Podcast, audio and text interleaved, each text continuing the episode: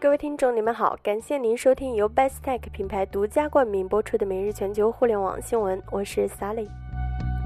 一向低调的小米公司在近两周内突然一反常态，开始高调起来，并与竞争对手乐视爆发了今年互联网领域规模最大的口水战。一时之间，业界围绕封闭与开放产生激烈争论，而乐视生态链关键词也迅速成为外界关注的热点话题。小米、乐视已经交锋多年，但是一直相安无事。为何是在这个时间节点产生激烈争论？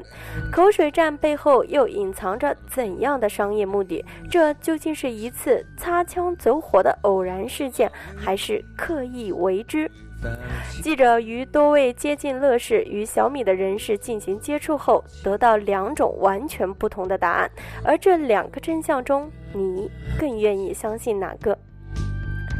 真相一：乐视手机冲击下，小米处境尴尬。真相二：擦枪走火导致事件升级。